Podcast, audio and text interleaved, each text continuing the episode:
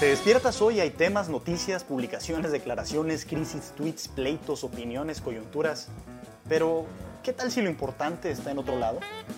¿Qué si hay veces que tanta información nos satura y dejamos de ver lo bello, lo profundo y lo trascendente de las cosas? En Cultura Mínima le entramos sin miedo a lo mínimo necesario que debes de saber sobre libros, filosofía y arte para crear una mejor cultura política. Bienvenido.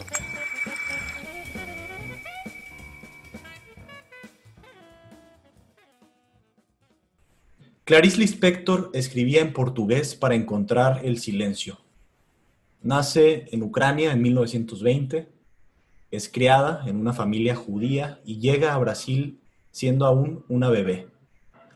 A los 23 años publica su primera novela, titulada Cerca del Corazón Salvaje, una obra que terminó de escribir a los 19 años y por la que recibió el premio Gracia Araña a la mejor novela publicada en 1943. Estamos hablando eh, de años de guerra.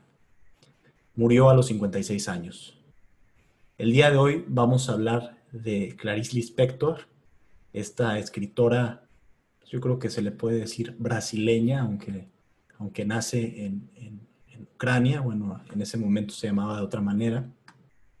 Y para hacerlo me acompaña el creador de Cultura Mínima, politólogo por profesor actualmente en esa institución, en ese instituto, José Antonio Terán. ¿Cómo estás, Terán?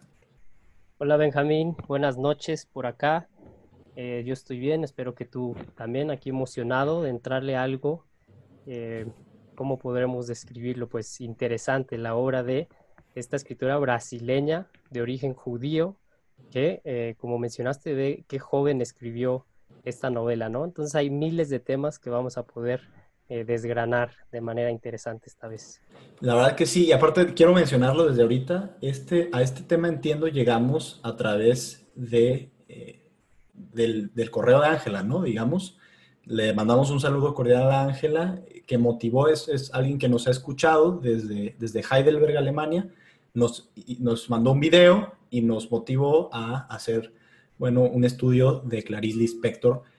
Terán agarra la batuta hace una reseña de unos libros que ya había leído. Vamos a ir a detalles más adelante, pero bueno, para que vean los que nos escuchan, pues si nos pueden, si quieren, puedes escribirnos y nosotros estamos eh, con las antenas levantadas para tomar esas señales, ¿no? Creemos que, esto es una creación colectiva al, final de cuentas. Entonces, en una parte de Cerca del Corazón Salvaje, esta primera novela que, escribe el inspector a los 19 años, eh, y, es la, también la reseña que Terán reseña, perdón, el libro que Terán reseña, el esposo de Juana, una de las personajes, encuentra una nota entre las páginas de un libro de Baruch Spinoza, Spinoza sin E al principio, ese filósofo holandés eh, de origen judío del siglo XVII. La nota, escrita con la letra de Juana, dice lo siguiente, la belleza de las palabras naturaleza abstracta de Dios. Es como oír a Bach. Fin de la cita.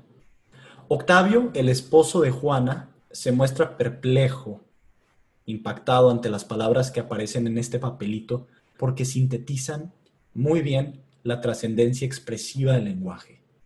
El lenguaje articulado que busca deshacerse de la mediación de las palabras y hallar esa inmediatez, la no mediación, ese sentir, digamos, primigenio en la música.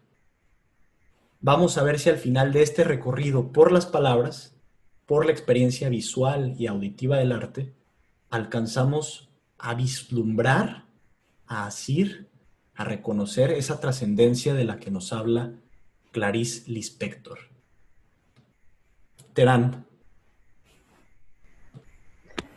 Híjole, Benjamín, pues esa introducción creo que eh, está buenísima.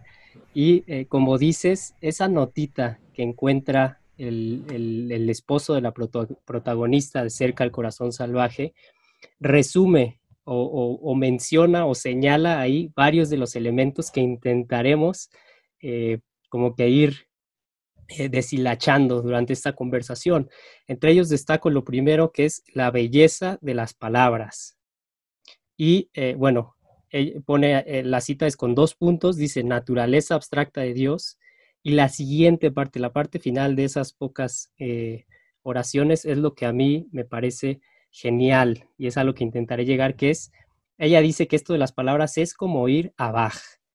Y ya hemos mencionado varias veces a Bach, ahorita les recomendaré incluso algunas piezas musicales de él y les digo, eh, ahora sí, supongo que durante varios podcasts eh, me han escuchado recomendar piezas musicales y dicen, ah, sí, chido, y no las escuchan.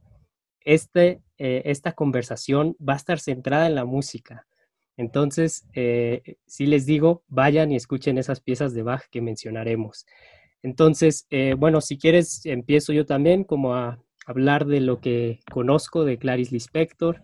Ya dijiste tú cómo llegamos en esta situación en particular, pero eh, de entrada sí les digo, porque como siempre el texto que escribí para Cultura Mínima pues no parece una reseña, entonces no van a encontrar ustedes ahí mucho de una recomendación si leerlo o no.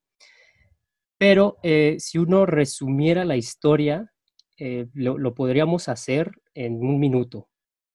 ¿Qué es a lo que voy? Que las novelas de Clarice Lispector no son sencillas de leer si lo que buscas es eh, lo típico, una historia en la que se narren sucesos o eventos externos de personajes y que haya tal vez subes y bajas, peripecias, drama, acción, en las novelas de Clarice Lispector no se ve mucho eso, sino más la introspección de personajes y la vida interna, que es mental y eh, lo que sienten los personajes. Y cerca del corazón salvaje es eso, es la vida interna casi 100% de Juana, la protagonista. Y es más, ahí va, por, si no me creen, les puedo resumir la historia en eh, unos 30 segundos. Empieza con Juana de Niña, que a quien se le muere su papá, salen ahí algunas escenas, después se va a vivir con una tía, una tía gorda y, dramática que eh, a, quien Juana escucha hablando mal de ella. Luego los tíos la mandan a estudiar a una escuela, ahí conoce un profesor, luego hay algunos pasajes en los que eh, conoce a otra, a una mujer, de repente está casada con Octavio y finalmente el adulterio o bueno, una relación con otro hombre que ni siquiera se menciona su nombre y el final que ahí pongo en la reseña que es el viaje. Entonces, si se fijan, eso es la sinopsis de la historia, pero eso no es lo medular ni lo importante de las novelas de Clarice Lispector, sino el tema central, como digo yo en ese texto, es el del lenguaje que podemos ver eh, muy bien reflejado en esa notita. Un lenguaje que siempre está eh, aventando como que sus brazos hacia los límites más allá del lenguaje mismo. Y eh, supongo que algunos podrán estar escuchando y como siempre decir, están debrayando o no, o no tiene sentido lo que dicen, pero de verdad los invito a que más que reflexionar, mediten sobre el fenómeno del lenguaje, que es el que usamos para expresarnos y ya hemos mencionado en otros podcasts que nos define como personas, como seres humanos. Entonces, eh, por ahí va la, esta plática. Entonces, no sé si tú ahí quieras eh, decir algo y le entramos. Tengo aquí preparadas también varias citas de, la novela para que vean cuál es más o menos el tono. Y también les digo que voy a acompañar eh, esta meditación con otra autora una filósofa española que se llama María Zambrano, que tiene un libro que se llama eh, Claros del Bosque, que eh, tú lo lees y de repente eh, no sabes si algún pasaje lo escribió Clarice Lispector y viceversa. Algunos de la novela de Lispector dices los habrá escrito María Zambrano. Entonces, a partir de ella y de, las, de lo que escribe en este libro, vamos a estar también sacando varias relaciones. Perfecto. Yo, yo nada más quiero comentar de esta novela eh, un aspecto que me parece maravilloso de la literatura en general, ¿no? Cerca del corazón salvaje, eh, para mí fue la experiencia de leer un libro de una manera completamente distinta. no era un libro que me senté a leer de principio a fin y todos los cansancios típicos y clásicos de la labor de escribir que mencionamos en algún podcast, ¿no? Esta, esta, esta cita del escriba de la antigüedad que eh, no sé qué tantos problemas físicos genera el arte de escribir, bueno, el de leer también genera bastantes problemas. En este caso yo hice algo que nunca había hecho y que me gustó, la verdad, y que se pudo con esta novela. Y es que mientras leía en este aparatito que es, ya sabes, no voy a decir marcas porque no nos patrocinan, eh, pero este, es muy práctico para leer a veces, no me encanta, no, lo prefiero los libros, pero es práctico.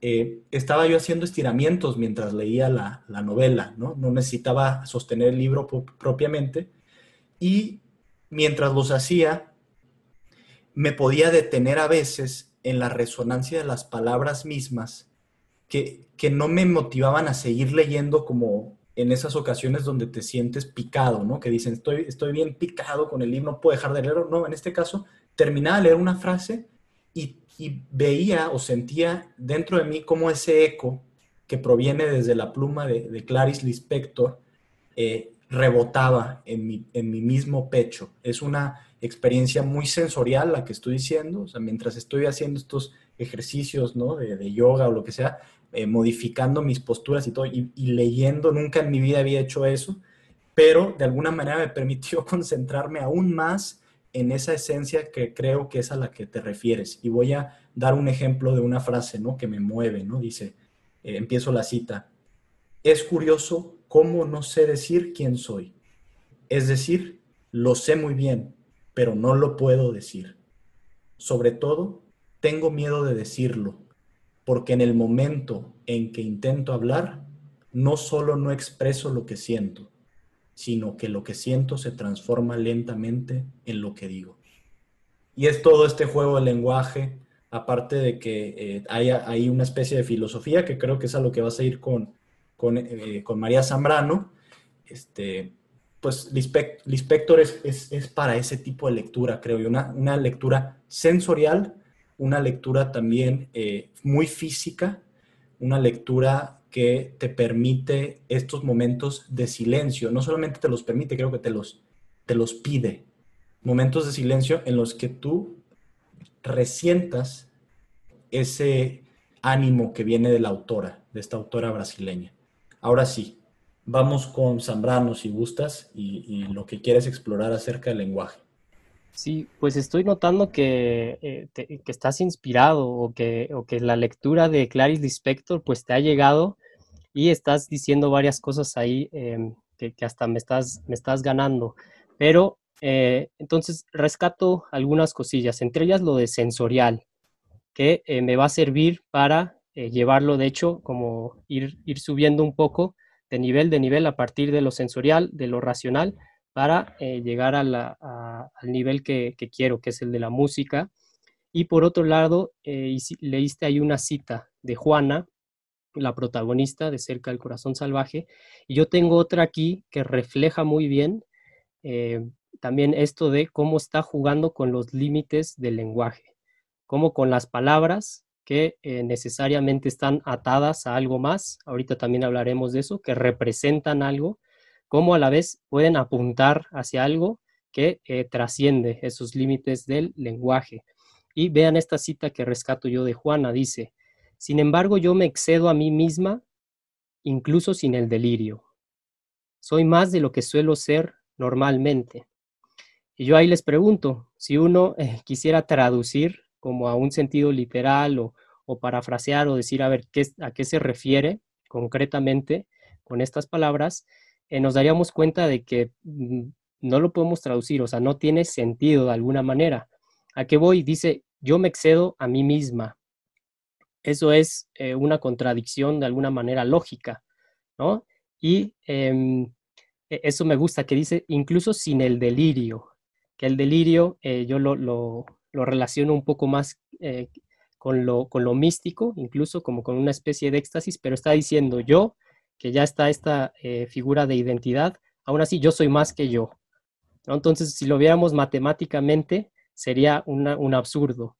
Y eso es lo que, lo que logra Clarice Lispector con sus novelas y lo que se puede alcanzar con varias cosas. Uno, lenguaje metafórico, otro, lenguaje literario, que no es tal cual lo mismo, y con María Zambrano también estaremos viendo cómo con el, lenguaje filosófico o esta, eh, el, uso del intelecto también aspira a estas cosas.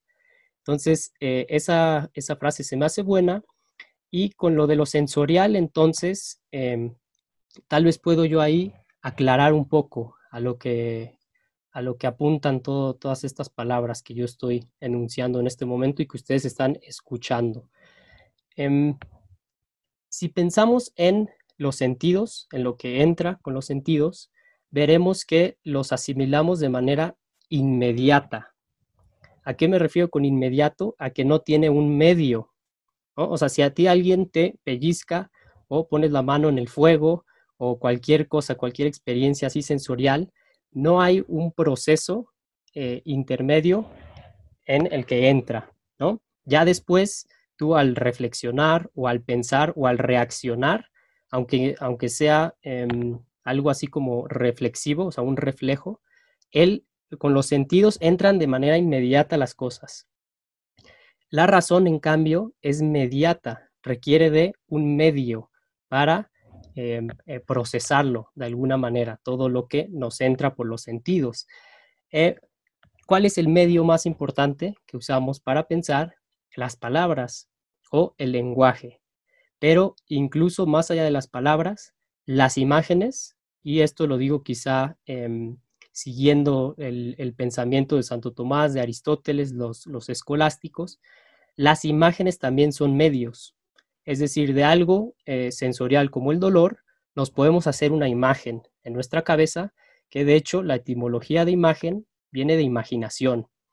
Pero eh, pues hay algo ahí, hay una abstracción que también no tiene que ver con algo directo, algo inmediato.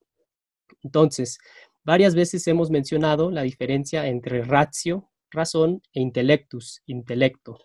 Vimos que eh, la ratio sí sigue unos cuantos pasos para llegar a una conclusión. Y dijimos que el intelecto, en cambio, tiene más que ver con la visión, y la visión es uno de los temas eh, medulares en la obra de Clarice Lispector y de María Zambrano. Entonces, eh, con intelectus vemos eso. Y la, razón se parece más a algo que es contemplar. Entonces, eh, vemos que las palabras son medios y todo el tiempo, sin embargo, en la obra de Clarice Lispector está usando palabras para llegar a algo más. Eso también lo relaciono yo con eh, mi filósofo de cabecera y mi ídolo de juventud, eh, Ludwig Wittgenstein, que tiene una eh, proposición en el Tractatus que a mí se me hace maravillosa, que incluso me gustaría tatuármela algún día, ¿no? Si, si decido tatuarme algo, es la 6.522, que dice en alemán, es gibt allerdings unaussprechliches. Dies zeigt sich. Es ist das Mystische. La traducción es lo inexpresable ciertamente existe. Se muestra, es lo místico. Y muestra, sich, viene en itálicas. Entonces, ¿qué vemos en esa proposición que es de las últimas del Tractatus de Wittgenstein? Que, para empezar, en alemán eh, no dice existe, dice es gibt, que es el verbo, la traducción en español sería hay pero eh, me gusta que en alemán tiene esta implicación del verbo geben, que es dar. Entonces, una traducción eh, quizá más apegada, más literal, sería se da. ¿no? Hay es se da lo inexpresable. Y después dice, este se muestra, zeigt sich, ¿no? se muestra, lo vemos. nosotros actuamos, eh, bueno, pasivamente como receptores. Y eso es lo místico, que ahorita veremos, ahondaremos un poco en lo místico, pero para eh, Wittgenstein casi casi la definición de lo místico era lo inexpresable. Entonces, eso me lleva a eh, María Zambrano, este libro que les recomiendo que lean, es cortito, se llama Claros del Bosque, que una relación directa que encontré yo por ahí es con otra obra de un filósofo famosísimo que ya he mencionado varias veces, Heidegger, Caminos de Bosque. Holzwege. En este libro de Heidegger, él reflexiona en torno al arte, de hecho, reflexiona eh, también sobre eh, Hegel, Nietzsche y Hölderlin, que es un poeta. Entonces vemos aquí cómo el pensamiento incluso filosófico usa de ciertas imágenes para expresarse mejor. Caminos de bosque y claros del bosque. ¿A qué se refiere eh, María Zambrano con esto de los claros del bosque? Que de hecho en una parte del libro dice la palabra alemana que es Lichtung. Licht es luz y la UNG final simplemente lo eh, sustantiviza. Entonces, claros del bosque es esos espacios abiertos en los que la luz te permite ver. Em, ¿Cuáles son como los temas principales que recorren eh, Claros del Bosque de María Zambrano? Lo, puse yo aquí con palabras clave, así como si estuvieran investigando un, paper en la universidad y ponen palabras clave. ¿Cuáles son las palabras clave de Claros del Bosque para que vean cómo se parece tanto a la obra de Clarice Lispector? La primera, visión. Después, palabra. Centro, que tal vez terminaremos con esta idea de centro en María Zambrano, que está muy relacionada con corazón, oído, música y lo indecible o lo inexpresable. Ese sería como el resumen de eh, Claros del Bosque. Entonces, ¿sobre qué, sobre qué reflexiona eh, María Zambrano eh, en, en, cuanto a la visión?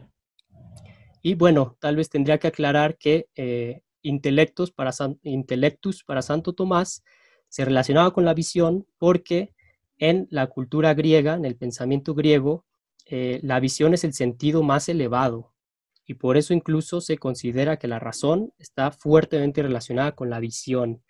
Pero en la tradición judía, y lo vemos en el Antiguo Testamento, también veremos ahorita eh, algunos salmos que incluso aparecen en la obra del inspector, el oído es algo muy importante, es decir, escuchar, y otra vez vemos que eh, se relaciona con la actitud pasiva de la razón o del intelecto. Entonces, eh, María Zambrano destaca mucho esto de el, oído. No sé si ahí te, paso la bolita un, rato, Benjamín, para yo ver hacia dónde le tiro. Em, si quieres, tal vez puedo hablar de esto de profundis, pero a ver, eh, te paso la bolita. Pues a mí me dejaste nada más con la duda si te ibas a poner el tatuaje, le, ibas a poner ahí cerezas o al lado de un símbolo de Batman. No, el símbolo de infinito es el, clásico, ¿no? O, unas mariposas en la espalda baja, pero estoy pensando, eh, ¿alguna proposición de Wittgenstein o alguna de esas opciones? Ah, ok, perfecto. Perfecto, ¿no? Pues bueno, no, en realidad, pues si quieres, nos adentramos cada vez más en lo, en lo que estás eh, comentando, ¿no? De lo inexpresable, lo, que se muestra, eh, místico, la diferencia que hay entre, digamos, esa, esa forma de percibir lo real, eh, que es, no quiero aquí que se interprete que estoy usando términos académicos exactos, voy a hablar, por ejemplo, de lo intuitivo, que, tiene distintas, distintos significados, ¿no? Según, según el filósofo que, que lo use pero aquí digamos como, no, como esa corazonada, sino como esta especie de eh, acercamiento hacia algo que reconocemos como real, como existente, eh, pero que no podemos nombrarlo, ¿no? Y, de hecho no puedo evitar pensar en, la poesía, eh, en todo esto que se está comentando, ¿no? Que la poesía siempre es este género un poco literario, un poco difícil de, de, leer, sobre todo cuando alguien va incursionando en las letras, etcétera, eh, es, es, como, lo veo yo como los dos extremos, ¿no? Por un lado, el de la infancia, donde estos primeros poemas que riman de manera muy, muy sencilla, te los aprendes casi de inmediato, y en el otro extremo del arco, eh, tienes poesía, una, una literatura que quizás sea la más elevada y, abstracta que hay, ¿no? Musicalizada, etcétera. Ahorita vamos a entrar al tema de la música, pero la poesía sí nuevamente te jala el espíritu hacia algo más, hacia algo que no terminamos de nombrar, que no sabemos qué es, pero ahí está. Y de hecho, una de las hipótesis que yo dejo aquí a quienes nos escuchan es que justamente esa voz, esa voz está sonando permanentemente en el fondo de la vida ordinaria que llevamos.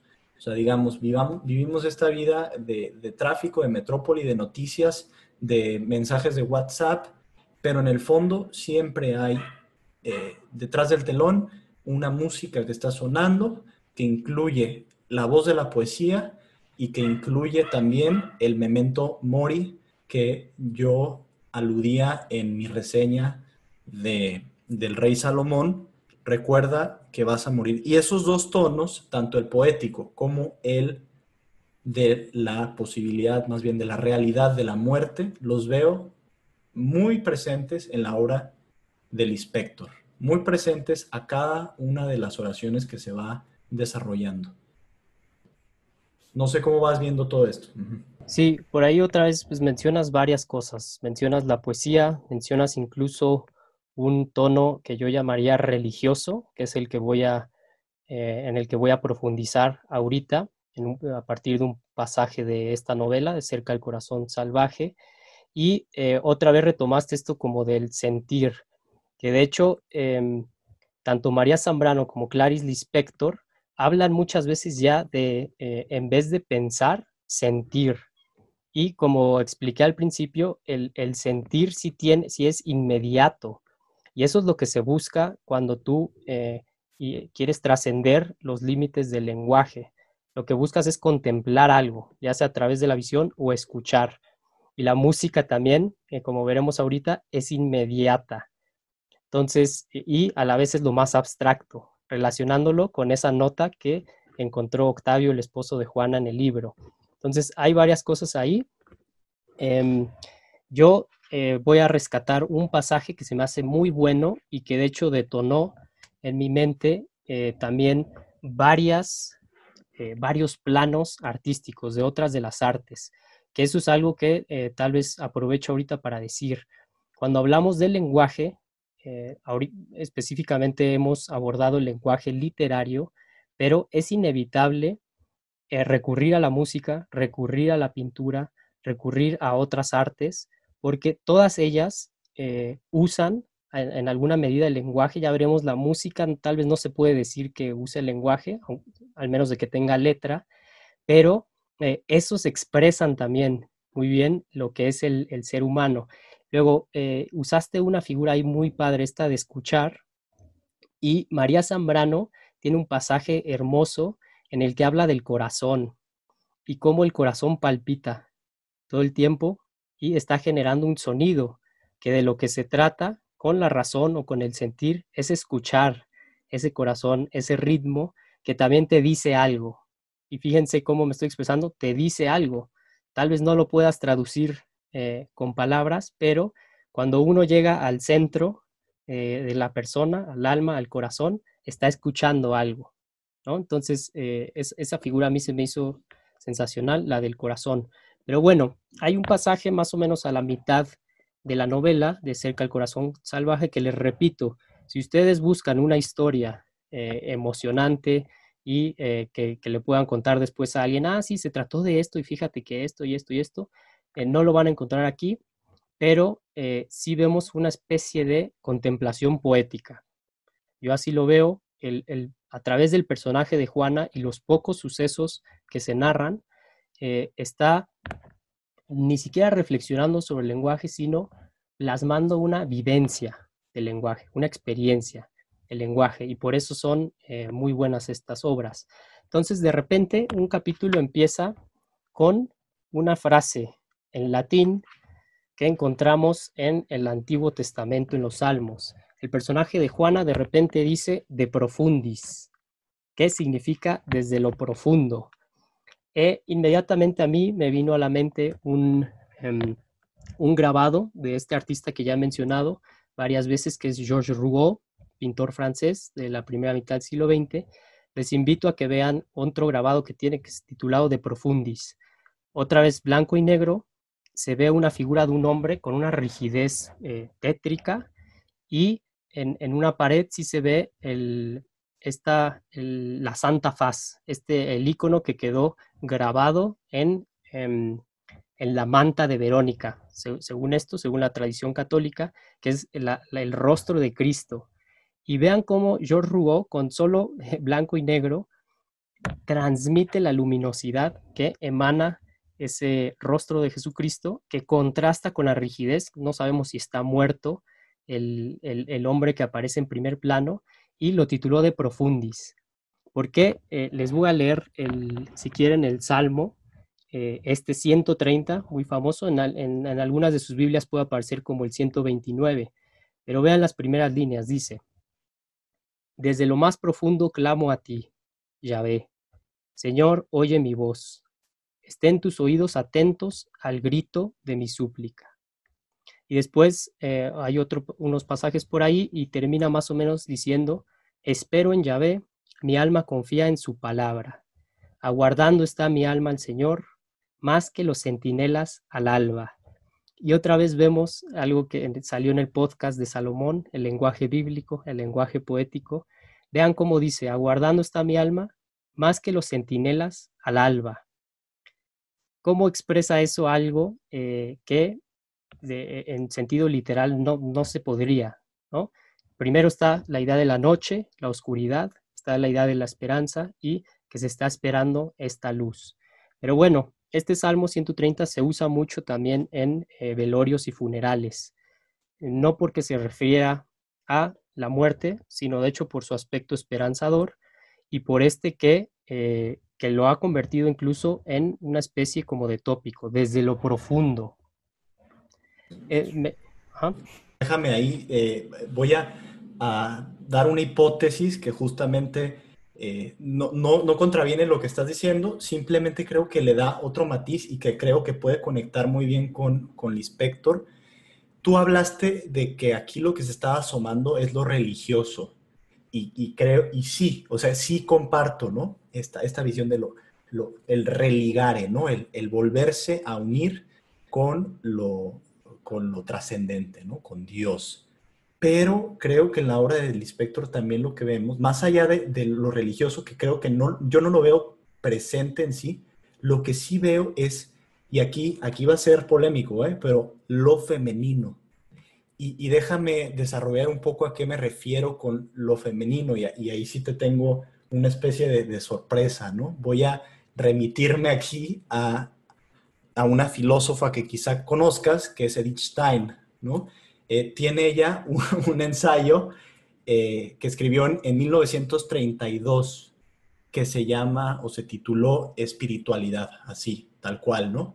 Y en él trata de justamente ir al fondo de qué es esto de la feminidad, ¿no? De el ser mujer, que es algo de lo que es algo que se le ha rescatado mucho a Clarice Lispector, ¿no? De hecho, tiene cierta popularidad hoy en día eh, su obra en gran medida también porque eh, se remite a aspectos eh, íntimos de y, formas de ver el mundo, estas a las que estamos hablando, que hemos dicho poesía, religioso, trascendente, no sé qué, pero que algunos lo relacionan con lo femenino, es decir, una visión totalmente distinta.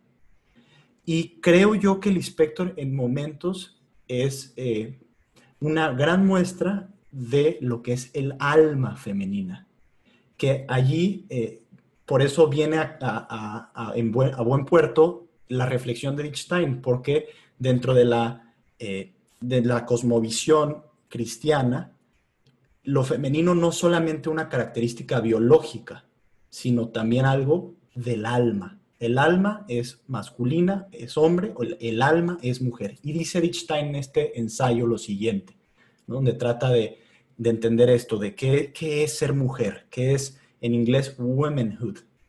Em, y, hay una discusión en la que ella se está metiendo sobre dos visiones de la naturaleza femenina, ¿no? Eh, em, unos que pintan a lo, femenino como este gran ideal, quizá justamente como lo que veíamos en Tristana y Isolda, la, la, figura de Isolda como este ideal femenino, hermosa, eh, este, que levanta sueños, etc. Y por otro lado, aquellos que la pintan como un demonio del abismo, ¿no? como el caos total. Eh, hay, mucho en la mitología griega de esa visión en particular. ¿no? Edith Stein dice, eh, se nos puso una gran responsabilidad con estas dos visiones y estamos obligados a considerar el significado de lo que es la mujer eh, y su existencia como un problema, como un problema que no hemos resuelto. ¿Qué es ser mujer? ¿Qué es la mujer? ¿no? Eh, y no podemos evitar la pregunta de qué somos y qué podemos ser. Eh, y no es solamente, y concluye así de esta manera e, este, este argumento, no es solamente el intelecto reflexivo el que nos pone esta pregunta. La vida misma ha hecho nuestra existencia problemática. Entonces, yo nada más quería rescatar esa, esa tangente de lo femenino para relacionarlo con todo lo que estás diciendo del alma femenina, de cómo se relaciona con la obra de Clarice Lispector y que quizá por eso no podemos tota-, eh, agarrarla totalmente en conceptos y cómo remite algo trascendental y más complejo todavía, que es una responsabilidad intelectual de intentar resolver, según Edith Stein, eh, que es la existencia misma de la mujer. ¿Por qué hay mujeres? ¿Y cuál es eh, la posibilidad del ser de la mujer, hasta dónde pueden llegar. Lo dejo obviamente como un comentario al aire. Pues ahí lo agarro y otra vez te repito, ¿qué onda tú? Hoy vienes más yo que yo, o sea, vienes más Terán que Terán, usando este lenguaje, porque pues sí, Edith Stein efectivamente es eh, una, era filósofa, fue la primera mujer en doctorarse en filosofía en Alemania, fue discípula de eh, Husserl, estuvo ahí en el mismo tiempo que Heidegger, que Schiller, que todos estos fenomenólogos, y quizá la palabra, bueno, tú dijiste el alma, no sé si lo usa ahí Edith Stein, pero en el lenguaje fenomenológico también se dice la esencia, que es la esencia de algo, y, vemos en Heidegger que todo el tiempo se está preguntando por la esencia, que es, em, es así como el núcleo, sin los accidentes, que es lo que define de cierta manera algo. Entonces, la esencia femenina. No usa, no usa palabra alma, eso yo lo, yo lo usé. De hecho, sí usa eh, el ser. Eh, once being as a woman, ¿no? En inglés, que es como lo estaba leyendo. El, ser femenino, todavía mejor. Ahí eh, entra incluso a cuestiones existencialistas. Entonces, bueno, ahorita respondo a lo de lo religioso, que aclaro, eso obviamente fue una conexión que yo hice de cierta manera pero que es inevitable al estar usando las mismas palabras del Salmo. Ya con Clarice Lispector eh, le da un enfoque diferente y de hecho ahorita les leo cómo termina ese pasaje en el que Juana como que rechaza esta noción de rezar, de oración, que también vemos en María Zambrano. Y entonces en ese sentido, Clarice Lispector de las novelas que yo he leído, yo sí diría que es una mística sin Dios, no atea, eh, no religiosa, pero y, Dios aparece tal cual su nombre varias veces, incluso aquí, eh, ahorita se los voy a leer, pero eh, eh, es más una mística sin Dios. Entonces, eso en cuanto a lo religioso. En lo femenino, pues sí, evidentemente Clarice Lispector, incluso se podría decir que está de moda, tal vez, por todo esto de la perspectiva de género, de las interpretaciones desde ciertas ideologías, que sí es importante decir que son ideologías. O sea, quizá uno, uno podría ahondar en la, en la, novela de Clarice Lispector, pero si lo haces desde el punto de vista eh, ideológico, si estás de cierta manera aniquilando el arte. Así diría yo, la ideología mata al arte y eh, se hacen lecturas feministas, que pues bueno, tienen su validez, pero em, otra cosa es que, que, me gusta que tú lo hayas ahí mencionado con Edith Stein, esto del problema, el problema de la mujer, qué es la mujer, cuál es su esencia, su alma o su ser. Y eso sí es eh, sin duda uno de los eh, temas esenciales de la obra de Clarice Lispector. Pero eh, visto el problema no en el sentido precisamente ideológico o que hubiera una respuesta, que la mujer es resultado de las relaciones productivas, que sería el marxismo, y el feminismo mucho, la mayoría del feminismo pues viene de ideas marxistas y me vino a la mente también esta frase eh, fundacional del feminismo de Simone de Beauvoir que dice que eh, no se nace mujer, sino se hace. Y eh, pues vemos que pues ese es como un eslogan que, que, no tiene mucha profundidad, sí tiene implicaciones tal cual, pero otra vez, si tú abordas una obra artística desde esos esas perspectivas, pues de cierta manera estás matándolo, ¿no? Entonces, por un lado eso, lo femenino, lo religioso, efectivamente, en Clarice Lispector yo no encontraría em, lo religioso en el sentido ese de, eh, que, ¿cómo podríamos llamarlo? Institucional. Sí está la implicación de religar con algo más, pero eh, otra vez no creo que sea un Dios eh, cristiano, tal vez, porque ahí les va. ya que emite estas palabras de profundis, y las, las está rumiando este personaje de Juana, de repente dice, el, el narrador dice, entonces empezó a pensar que realmente había rezado ella no.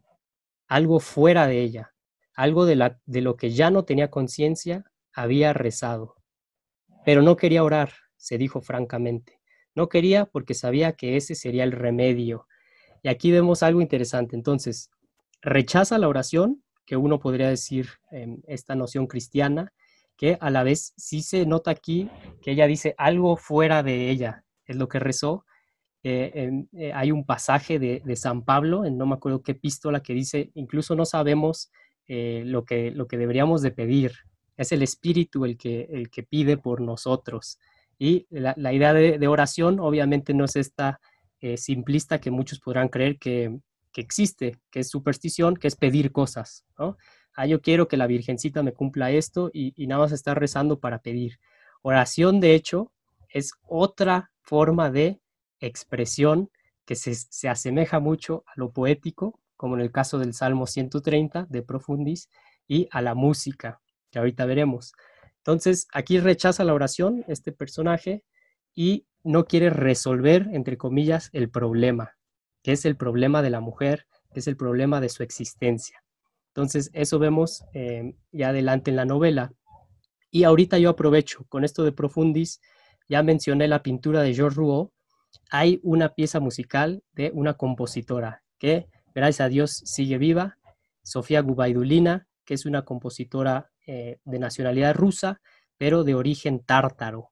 Y eh, eso también les recomiendo que escuchen una pieza que tiene titulada De Profundis. ¿Qué pasa con De Profundis? De Profundis es una pieza para bayan, que es una especie de acordeón ruso. Y el acordeón, por cómo está hecho, eh, supongo que sí lo ubican, eh, por esos espacios que se llenan de aire, se comprime, se extiende, parece imitar la respiración humana.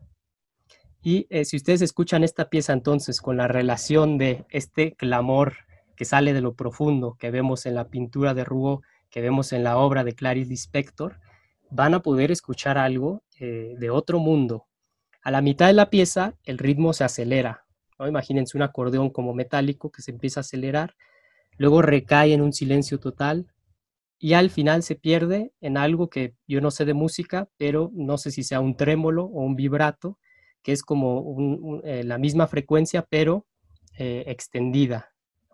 Entonces, en De Profundis de Sofía Gubaidulina vemos eh, palpitaciones, vemos suspiros, lamentos, temblores, dudas, espasmos, vemos todo esto que es lo que está viviendo el personaje de Juana y que siempre intenta transmitir Clarice Lispector con su literatura.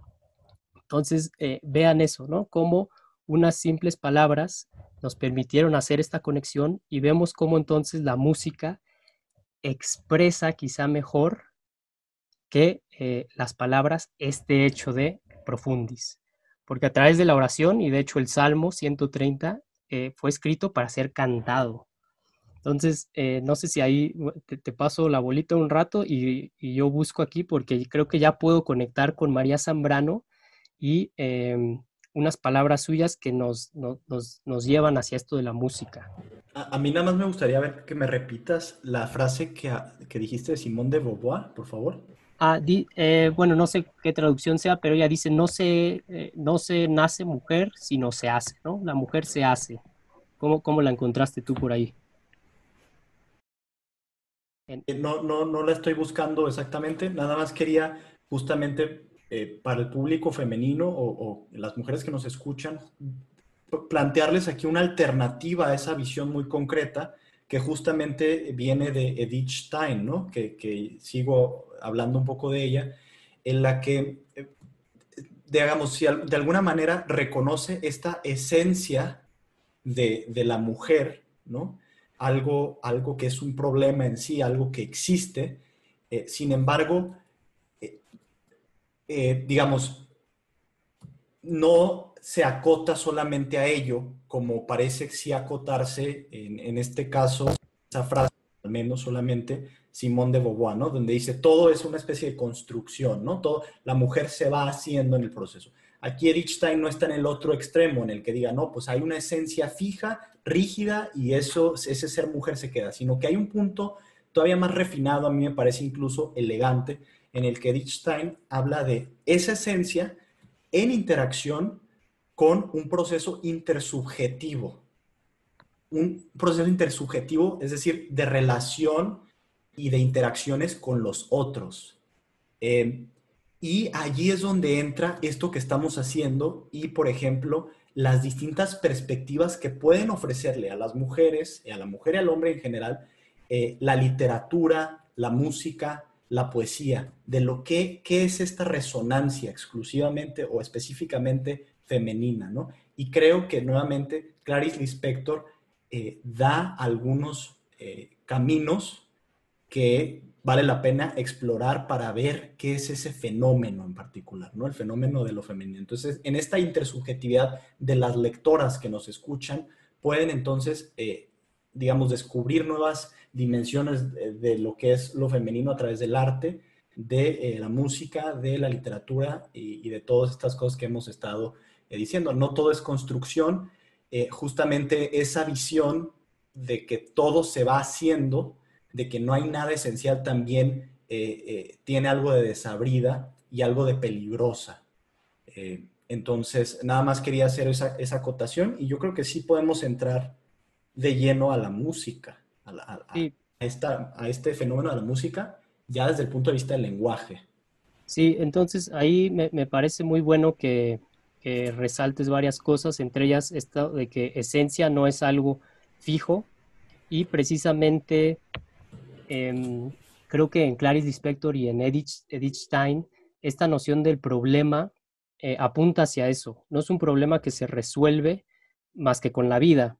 Es decir, sí tiene este elemento de acción y de forjarse, que es lo que em, las ideas de Simón de Beauvoir quizá petrifican.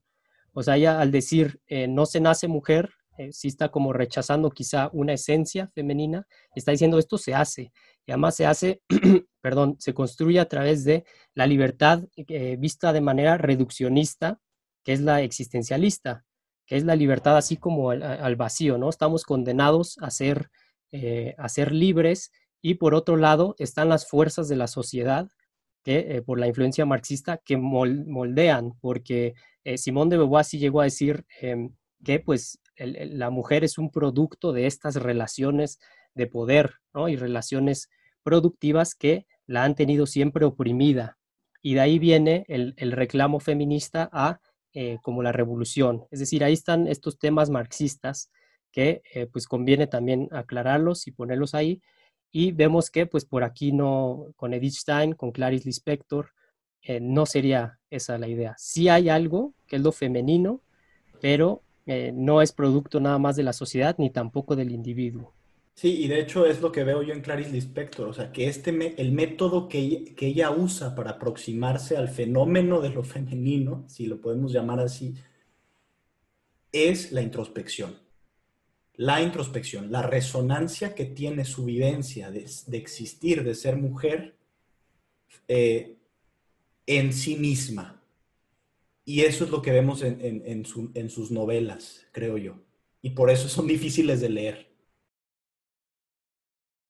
Sí, sí se podría decir que es más introspectivo, eh, si en, oposición quizá a narrativo, que hay sucesos externos, pero siempre eh, apunta a esto de los límites del lenguaje, a trascenderlos, a, problematizarlos, porque el lenguaje es un problema, no a resolverlo de manera sencilla, con ideología, sino a través del arte. Entonces, esa creo que es, es la diferencia. Y al, al final quizá llegaremos, de hecho, a el espíritu afirmativo en la obra de Clarice Lispector.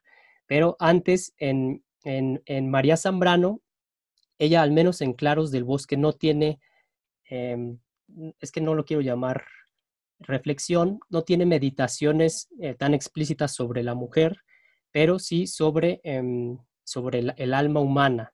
Entonces ya mencioné esto del corazón, de cómo el corazón al latir está produciendo un sonido que a veces no lo escuchamos, pero que marca nuestra vida.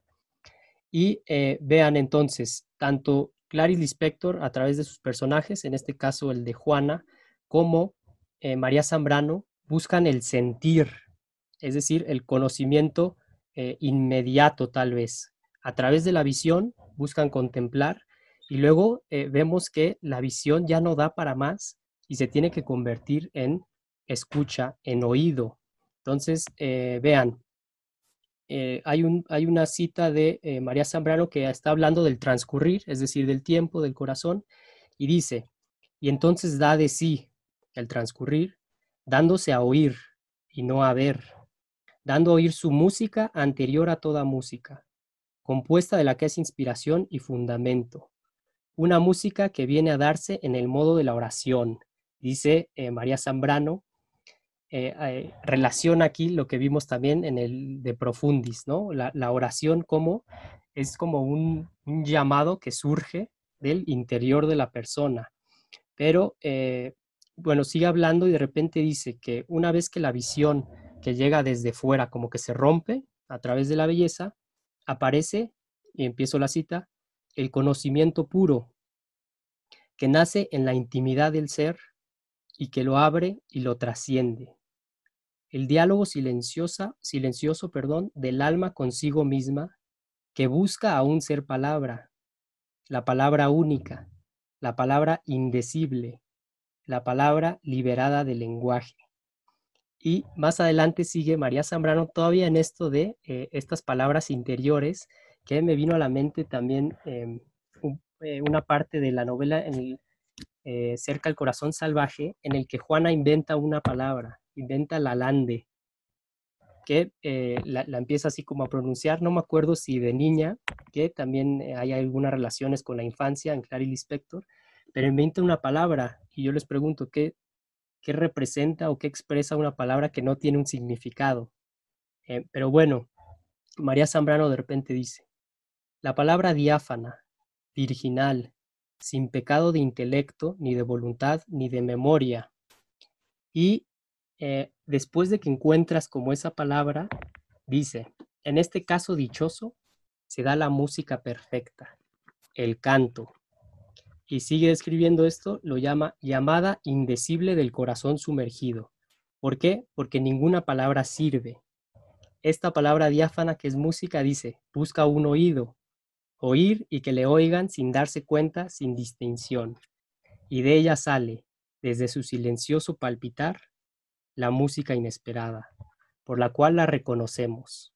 Lamento a veces, llamada, la música inicial de lo indecible que no podrá nunca, aquí, ser dada en palabra. Entonces vemos aquí un nivel más elevado de contemplación y dice eh, María Zambrano que esta palabra no es concepto. Eso lo relaciono con lo que comenté al principio, de que pensamos eh, con medios, ya sea palabras, ya sea imágenes, ya sea conceptos o ideas. Aquí está diciendo María Zambrano, es una palabra que ya no es concepto.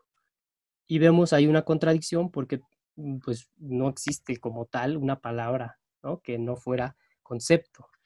Sí se puede alcanzar a través de la poesía, a través de la música, a través de la contemplación.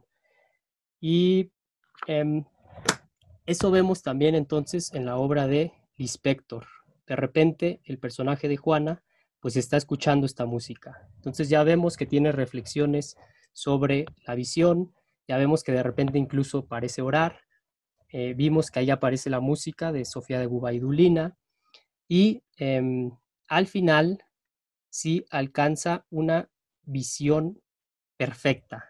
Así le dice el, el personaje, este hombre anónimo con el que tiene relaciones, le dice, están hablando, no me acuerdo de qué, y le dice, ha sido diferente, pero todo lo que tú ves es perfecto. Y em, ahí si quieres eh, te dejo y ya yo tal vez para retomar nada más algo de Bach, que es lo que aparece en la notita, y, vamos perfilándonos hacia cerrar, ¿no? Y vamos a la música. Te digo, este, creo que esta noción sería muy, muy benéfica que la pusiéramos sobre la mesa, que es niveles de abstracción en el lenguaje.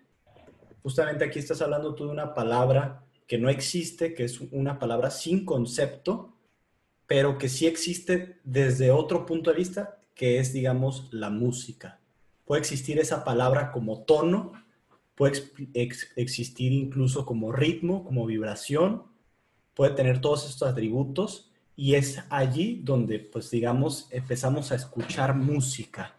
Y creo que si bien entiendo bien esta noción, se trata de que, eh, digamos, dejamos de decir palabras, pero nace algo distinto y algo nuevo que nos mueve todo el espíritu y hasta, digamos, en, términos coloquiales, el esqueleto, que es la música que va propiciando que uno se sienta de manera distinta y viva de manera distinta mientras sucede, invita al arte, invita a otras cosas.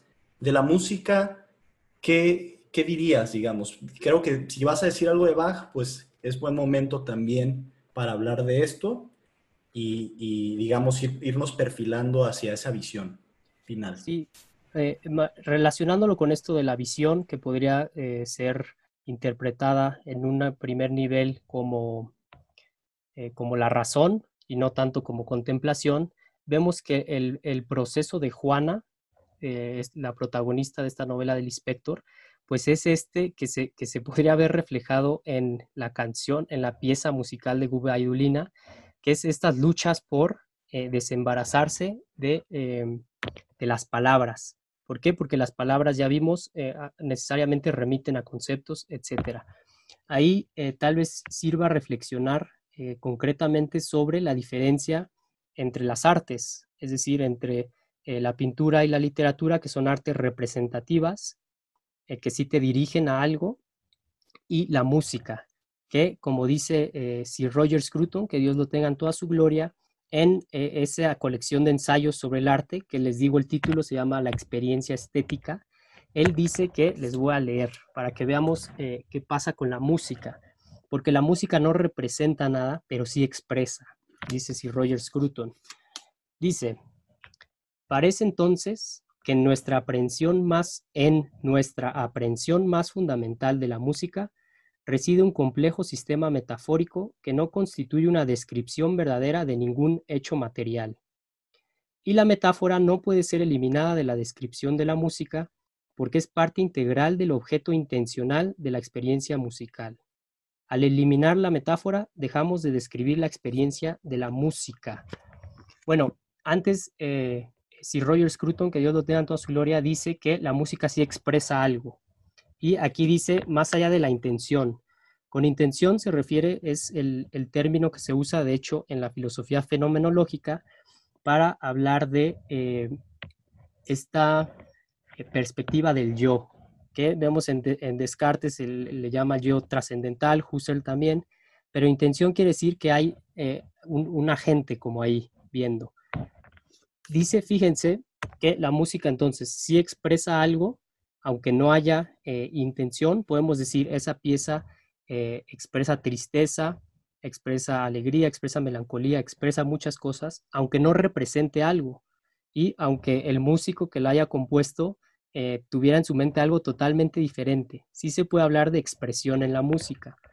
Y esto me parece sensacional. Dice, al hablar de música, usamos metáforas.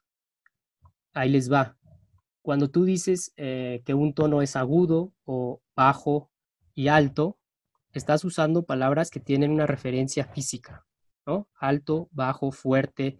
Em, la música no tiene ese eh, aspecto material o literal, pero lo que dice Sir Roger Scruton, que Dios lo tenga toda su gloria, es que si dejas de expresarte con esas metáforas, no podríamos ni siquiera hablar de la música, no sé si, si, queda claro eso. Esto es, importante y es, eh, está eh, impresionante porque lo que está diciendo es que la música sí es em, el, eh, de las artes la más abstracta, expresa algo, aunque no represente nada, y tiene esta relación con lo metafórico, que de hecho no remite a algo literal.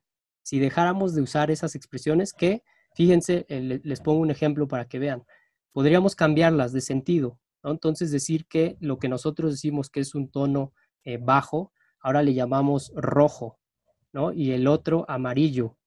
Em, aún así tendríamos que estar usando esas palabras en sentido metafórico y no podríamos prescindir de ellas para eh, expresar la música. Es decir, eh, eso es eh, una forma de señalar este aspecto de la música. No sé si tú quieras ahí comentar algo.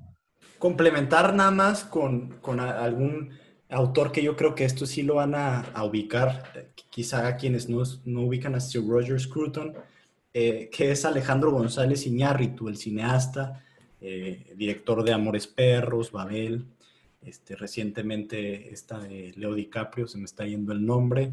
Em, el, ¿Cómo se llamaba? El, eh, la de la que anda ahí en que, que, se pelea con un oso. Sí, no me acuerdo si en español como el renacido era eh, The Revenant, ¿no? Revenant. Ok, bueno, en fin, este, este director obviamente lo conocemos y le hacen una entrevista eh, Fernanda Los Solórzano le hace la entrevista y le, le dice lo siguiente, has dicho que tu mayor influencia ha sido la música y no tanto el cine. Y la respuesta de Iñárritu es la siguiente, para mí la música sigue siendo el arte más sublime. Siempre he dicho que mientras los cineastas nos arrastramos, los músicos se elevan porque ellos crean la abstracción total sigue un poco más. El cine también inicia como una idea, una nota musical, un rayo de luz, una plática, y empieza a generar sensaciones que a su vez dan lugar a imágenes disociadas. Pero luego viene la tarea tremenda, terrible y casi imposible de bajarlas a palabras sobre un papel, que es, digamos, aquí analizándolo, pues es el proceso del que estamos hablando, de la abstracción metafórica a la concreción del papel. Eh, por eso el guion es un área gris, tan solo una idea de hacia dónde va todo. Esta, idea está interesante, ¿no? Del guion cinematográfico como algo que se juega, que, no está rígido. Es solamente una idea y, la acción sucede, de hecho, ya al momento de hacer la grabación y al momento de editar. O sea, todo está configurándose en el cine al mismo tiempo, ¿no? Este, y bueno, ya finalmente cierra con, esto, dice, la música en cambio puede plasmarse en una partitura que permite ser leída, ejecutada e interpretada de una forma fiel, porque en esas partituras están señalados los silencios, las pausas y los volúmenes. Justamente eh, me parece hasta paradójico esto, ¿no? Que estamos hablando del arte más abstracto, metafórico, que te remite a algo que no es racional. ¿Y cómo lo produces? Con una superestructura que son las partituras que en donde tú puedes, o sea, como violinista, pianista o chelista o cualquier instrumento que toques, eh, vas a interpretar la pieza como el autor la creyó, estés donde estés, a lo mejor con algunas variaciones, obviamente, pero en general muy igual por ese método que ha desarrollado el músico para expresar su arte. En fin, son cosas, ¿no? Que vemos generalmente, y, y al contrario, ¿no? El guion que es muy abierto y lo que sea, en el proceso creativo, al final te lanza una película que sí vas a interpretar y lo que sea, pero es un elemento ya terminado, ya dado de alguna manera, a diferencia de la música que es toda esta abstracción.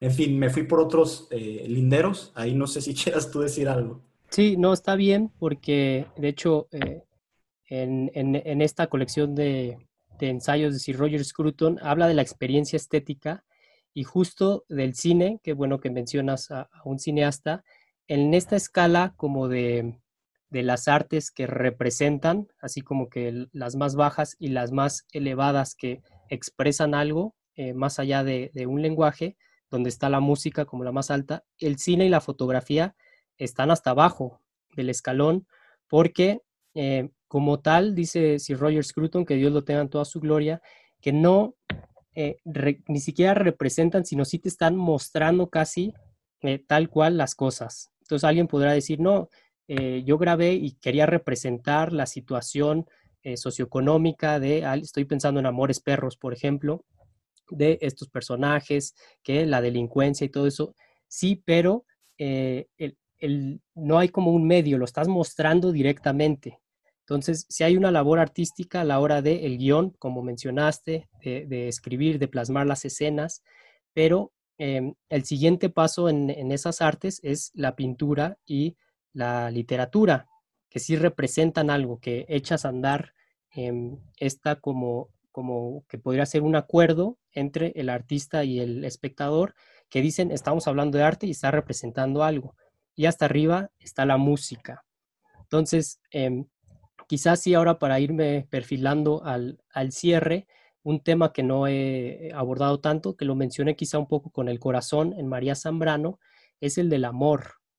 Entonces, eh, como el amor también eh, vemos que no puede ser reducido a algo literal, que alguna vez mencioné en otro podcast, que si alguien dice el amor es una reacción química, eh, pues no, o sea, sí tiene esa implicación, pero el amor a veces eh, simplemente, de hecho, se construye en las palabras, que es algo que aparece con, el personaje de Juana. Muchas veces dice, es que no puedo expresar lo que siento con palabras.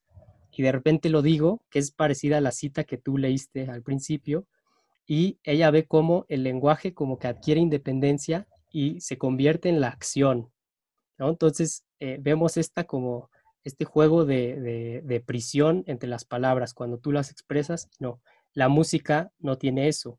Yo les recomiendo que, eh, así como en la notita que encuentra Octavio, el esposo de Juana, en ese libro de Baruch Spinoza, escuchen a Bach, que ya lo he dicho varias veces, y em, les recomiendo específicamente una obra que eh, la van a escuchar y la van a reconocer, porque eh, muchas de las piezas de Bach son súper reconocidas.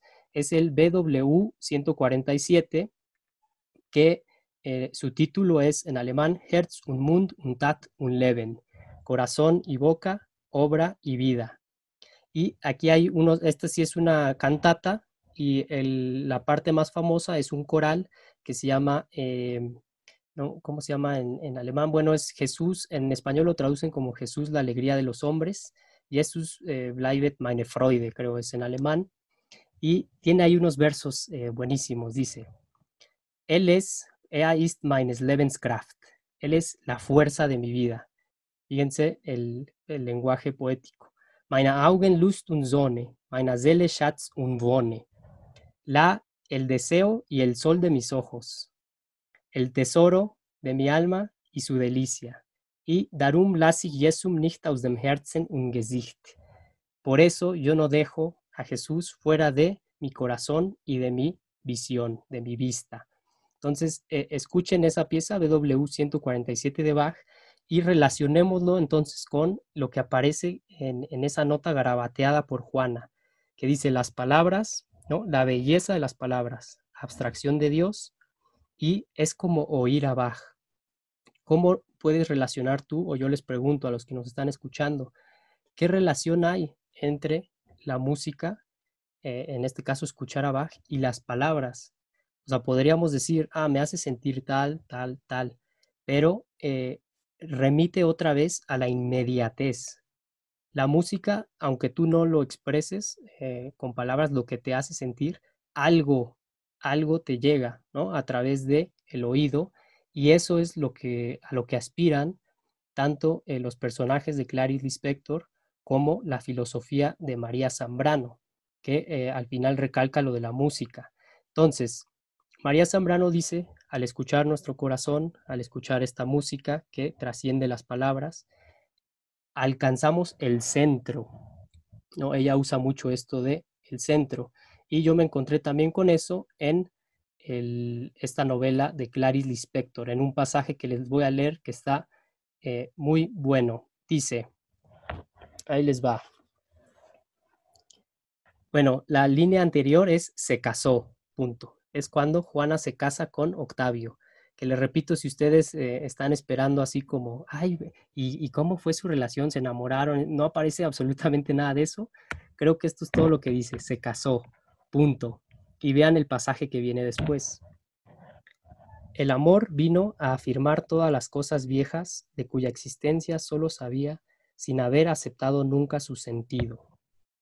El mundo giraba bajo sus pies, había dos sexos entre los humanos, Una línea unía el hambre a la saciedad, el amor de los animales, las aguas de las lluvias se encaminaban hacia el mar, los niños eran seres que tenían que crecer. En la tierra la semilla se convertiría en planta. No podría negar más. ¿Qué? se preguntaba suspensa. El centro luminoso de las cosas, la afirmación durmiendo debajo de todo, la armonía existente bajo lo que no entendía. Y eh, vemos entonces el centro, la armonía, la afirmación. Y otras de las novelas que he leído yo de Clarice Lispector empiezan precisamente con una afirmación, una afirmación explícita que es el sí. Y yo les pregunto, eh, ¿qué representa un sí? ¿Necesariamente tiene que estar, como si pensáramos lógicamente, atado a un no? ¿O existe una afirmación así solita? Con esa pregunta creo que terminamos y cerramos. Hay un sí que pueda subsistir sin estar atado a un no, es decir, una afirmación absoluta. Bueno, pues en este podcast vimos y vislumbramos que quizá la respuesta a ello sea sí. Eh, agradezco a, Terán por haber, habernos eh, hecho caminar por, este, por esta senda tan, tan grata de Clarice Lispector. Eh, vayan a la reseña, en la reseña hay nuevos ángulos, nuevas reflexiones y siempre sirve como de antesala hacia la entrada de lleno a la obra completa de una autora. Eh, ¿Sí? Ahí les recomiendo, eh, la, referencia que hice es, eh, si van a leer a Clary Lispector, todavía no lo han hecho, empiecen por una novela más famosa suya, que es un poco más corta, que se llama La Hora de la Estrella. Esa es buena. Y eh, a mí me gusta mucho una que se llama Agua Viva, pero de, novela casi no tiene nada. Parece un libro de María Zambrano, creo que ni sabemos el nombre del personaje. Y em, otra novela más larga que se llama Manzana en la Oscuridad pero entonces les recomiendo que empiecen por la hora de la estrella. Una experiencia, como dices, muy grata eh, que, te eleva esto de leer a Clarice Lispector. Perfecto. Pues bueno, muchos temas. Eh, la mística, la palabra, el lenguaje, feminidad, eh, la música, un poco de todo a través de estas reflexiones de Clarice Lispector. Les recuerdo, Cultura Mínima está pensado para divulgar la cultura que sí importa en eh, pocas palabras y para eso son las reseñas. Y ya para quienes gustan de estos diálogos grandes, hacemos este podcast que es más que el mínimo, donde nos explayamos un poco más, pensamos en vivo y buscamos empujar las barreras que nos quiere imponer a veces la cotidianidad burda de la vida moderna que vivimos. Muchísimas gracias otra vez, Terán, y hasta la próxima.